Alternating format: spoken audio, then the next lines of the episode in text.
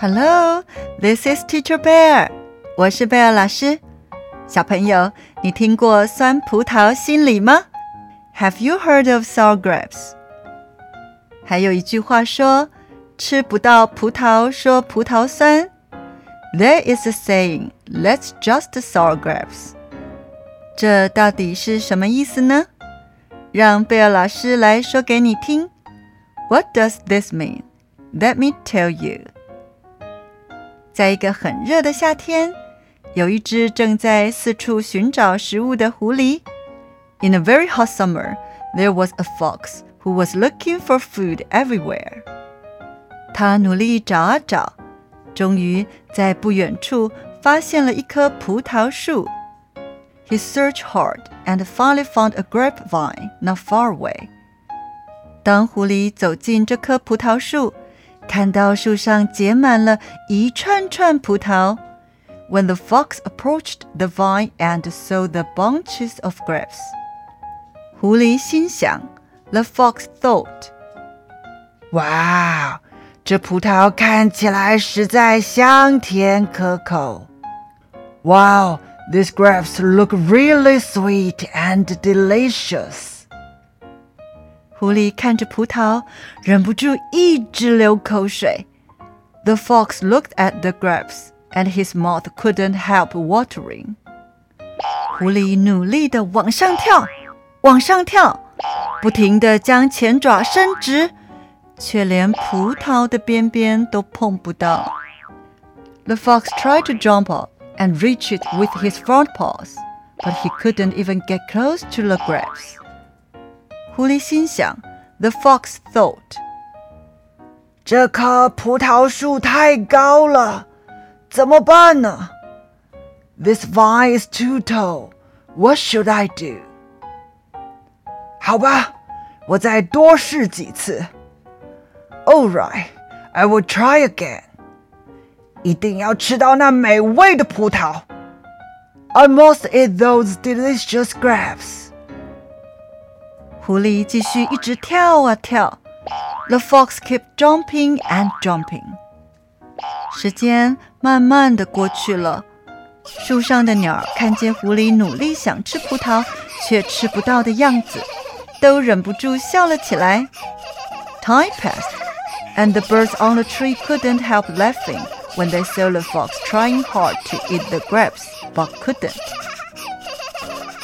狐狸觉得好丢脸啊， 因此他假装不在乎地说：“The fox felt so ashamed, and he pretended not to care and said, 哼，这葡萄一定还没熟，肯定很酸。呵。” these grapes must be unripe. They must be very sour. 我才不吃呢！I won't eat them. 就这样， 狐狸只好饿着肚子离开了。Eventually, the fox left hungry. 小朋友，如果你是那只狐狸，你会怎么做呢？If you were the fox, what would you do? 其实。如果狐狸愿意勇敢地请求鸟儿的帮助，或许它就能吃到美味的葡萄。In fact, if the fox was willing to bravely ask the birds for help, maybe he could eat delicious grapes. 而且，说不定其实鸟儿也很乐意帮助它哦。And maybe the birds was also willing to help. 当我们的能力不够时，常把别人的反应看得太严重而觉得丢脸。When we are not capable enough, we often take other people's reactions too seriously and feel ashamed. 但其实这样反而限制了自己的发展，也可能会失去很好的机会。But in fact, this limits our own development and we may miss good opportunities. 狐狸有狐狸的长处，鸟儿有鸟儿的长处。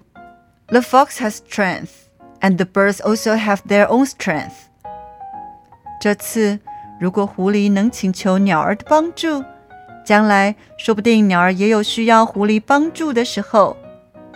In this situation, if the fox asked the bird for help, maybe the bird would also need the fox's help in the future. 所以，如果有一天碰到自己能力不足的情况，记得要勇敢的请求帮助。So, if one day you encounter a situation where you are not capable enough, remember to ask for help bravely. 而看到别人能力不足的时候，你可以主动问问对方需不需要帮忙。And when you see that others are not capable enough, you can take the initiative to ask the other party if they need help. 并且记得千万别取笑他人哦。And remember not to make fun of others. 小朋友， 如果有一天你需要帮助，你可以怎么用英文请求别人的帮助呢？Could you help me？意思是你能帮助我吗？请跟贝尔老师再说一次。Could you help me？如果你看到需要帮助的人，你想问问他需不需要帮助，用英文怎么说呢？Do you need help？意思是你需要帮助吗？请跟贝尔老师再说一次。Do you need help？小朋友，希望你碰到困难时能勇于求助。I hope you will have the courage to ask for help when you encounter difficulties. 千万不要有酸葡萄心理哦，and don't have that sour grapes feeling。我们下次见喽，See you next time。